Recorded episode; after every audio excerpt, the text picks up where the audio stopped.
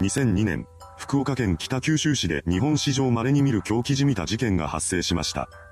前編では主犯格の松永と彼に洗脳されている重犯の尾形が共謀し、知人男性の A さんを死に追いやっています。しかも、犯行には A さんの娘の B さんも加担させていました。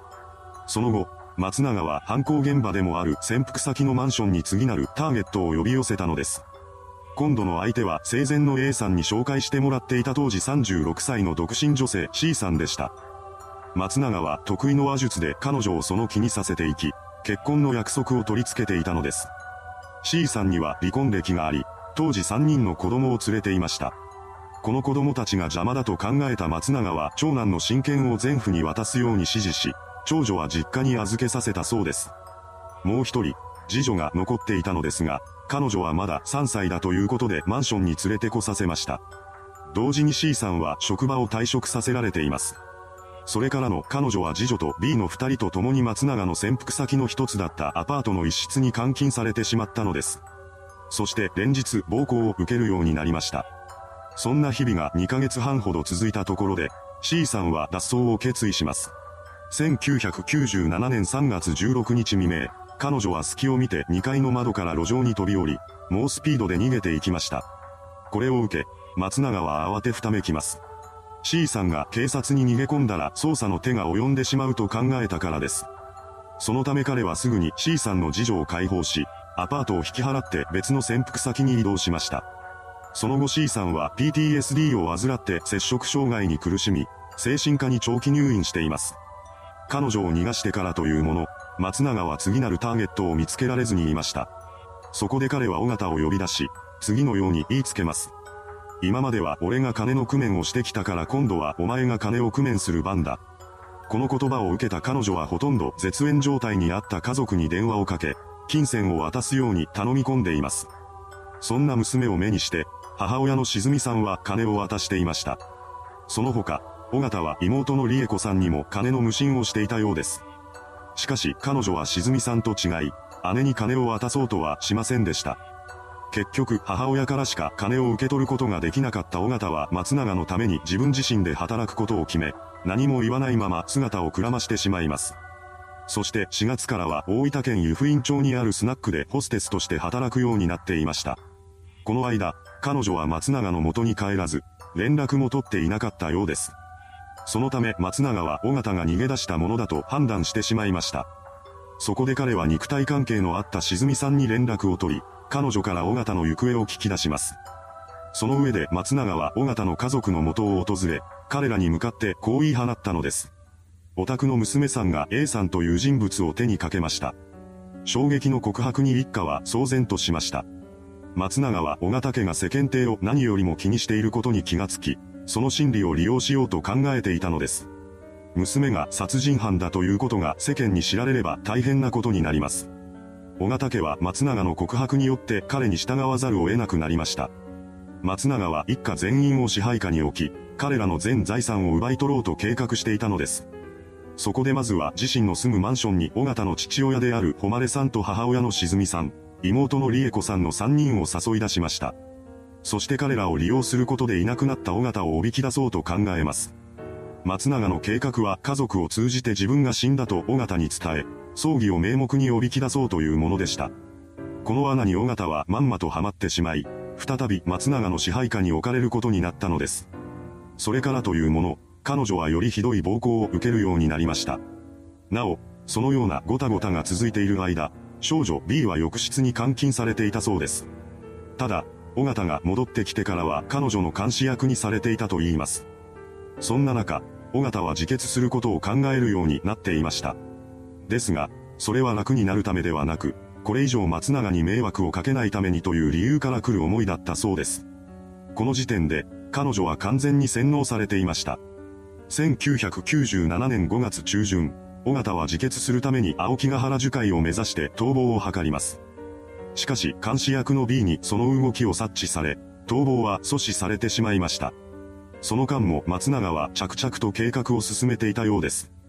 以前に誉さん、しずみさん、理恵子さんの3人を潜伏先に呼び寄せてからというもの、松永は頻繁に彼らをマンションに通わせるようになっていました。3人は昼間に働き、夜はマンションに呼び出されるという生活を送っていたため、睡眠時間はなくなっていったそうです。これも洗脳のためのテクニックでした。人は十分な睡眠をとれていないと正常な判断ができなくなります。松永は3人の判断力を奪った上で尾形が犯罪者であることを持ち出し、様々な理由をつけては彼らから金を奪っていったのです。もっと金が欲しい松永はより多くの尾形家の弱みを握ろうと考え出します。そして尾形のことについての話し合いという名目で寝不足の状態にさせた3人に酒を飲ませ、さらに判断力を鈍らせた上で家族同士の不満を聞き出していきました。また、これと並行して松永は妹の理恵子さんとも肉体関係を結んでいます。こうして一家の女性全員と関係を持った彼の目的は一人一人に対して自分は特別な存在だと認識させ、より強固な洗脳状態に陥らせることでした。松永に言われるがままに金を用意していた尾形家ですが、無限に金が湧いてくるわけではありません。ある時を境にして彼らが持ってくる金額は激減してしまいました。この状況を受けた松永は3人に対する暴行を始めます。ここでも電気コードにクリップをつなげた自作の機械による通電が行われていたようです。これに恐怖した3人はそれまで以上に必死になって金をかき集めてくるようになります。そのようにして計画は松永の思い通りに進んでいました。ただ、一つだけ予想外の出来事が起こっています。数年前に尾形の妹である理恵子さんは元警察官の男性和也さんと結婚していたのですが、そんな彼が毎晩のようにどこかへと出かけていく3人のことを怪しむようになってしまったのです。そうして不信感を募らせていった和也さんはついに立ち上がり、理恵子さんと共に松永の潜伏先であるマンションへとやってきました。突如として姿を現した和也さんに対して松永は警戒心をむき出しにします。そして誉さんに対して血が繋がっていない彼は信用できないと話していました。ですが、その一方で和也さん本人には歓迎しているような姿勢を見せ、彼のことを別格に扱っています。洞察力にも優れていた松永は婿養子の和也さんが家で肩身の狭い思いをしていることに気がついていたのです。松永はそんな彼を評価することで承認欲求を満たしてやろうと考えていました。それに加えて小型家への不信感を持たせるような話を和也さんに吹き込み、家族との関係を壊していったのです。この術にはまってしまった和也さんは妻の理恵子さんを含めた小型家全員に対して不信感を持つのと同時に松永のことを信頼するようになっていきました。そんな風にして松永は小型家の大人全員を支配下に収めたのです。それからというもの、和也さんは小型家の3人に暴行を加えるようになってしまいます。これらは全て松永の指示によるものでしたが、殴られた側の3人からすれば和也さんが自らの意思で暴力を振るってくるように見えていました。そして3人は和也さんを恨み出すのです。そんな中、松永は父親の誉さんに浴室のタイルを張り替えさせています。誉さんは単なる作業を頼まれたものだと思い、それを淡々とこなしていきました。しかし彼が張り替えを終えた途端、松永はこんなことを言い出します。この浴室はあなたの娘である尾形が A さんを殺害した現場です。そこのタイルを張り替えたということはあなたが証拠隠滅の手伝いをしたということなんですよ。すべては彼が指示したことだったため、このようにして誉さんが責め立てられることはかなり違和感がありました。ですが、洗脳状態にあった彼は松永に罵倒される中で追い詰められていきます。そんな中、和也さんがなかなかマンションを訪れなくなりました。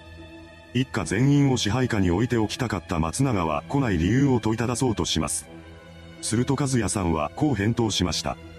自分には二人の子供がいる。二人だけを残して北九州まで来るのは心配なんだ。そう口にする彼に対して松永は二人も連れてくればいいと語りかけます。すでに洗脳されていた和也さんはこの説得を聞き入れ、8月に娘の彩さんと息子の祐樹くんをマンションに連れてきてしまったのです。このタイミングを逃すまいとした松永は二人を帰らそうとせず、マンションに住まわせることでそのまま人質のような扱いにしてしまいました。これにより、潜伏先のマンションには尾形とその両親に妹の夫と子供たちを合わせた一家7人が揃うこととなったのです。また、そこには父親の A さんを失った少女 B と松永尾形の子供である二人の男児の姿もありました。松永は狭いマンションの一室内で尾形一家を争わせ合います。彼らは互いに恨み合いながらも松永に自分のことを評価してもらうため、必死に金を作ってこようとしていました。そうして松永に金が集まっていきます。その額は6300万円にも上ったそうです。貯金が尽きた後の誉さんは親族に借金をしていたのですが、いつしかそれも断られるようになってしまいます。そんな状態に陥ってもなお松永に金を貢ごうとしていた彼は仕事を辞めて退職金を手にしたり、資産を売却したりするなどして現金を用意していたそうです。松永はそんな誉さんのことを評価することで、他の家族に競争意識を植え付けていました。その流れで彼は従順さや持ってくる金額に合わせて家族を格付けしていきます。そして序列が下になるにつれて過酷な生活になるシステムを作り上げたのです。序列が低い者には乏しい食事しか与えず、トイレにも自由には行けなくさせました。このようなルールが一家の中で定着したことにより、彼らはお互いを出し抜くことで松永に気に入られようとし始めたのです。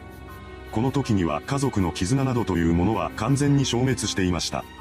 すべては松永の思惑通りに進んでいたのです。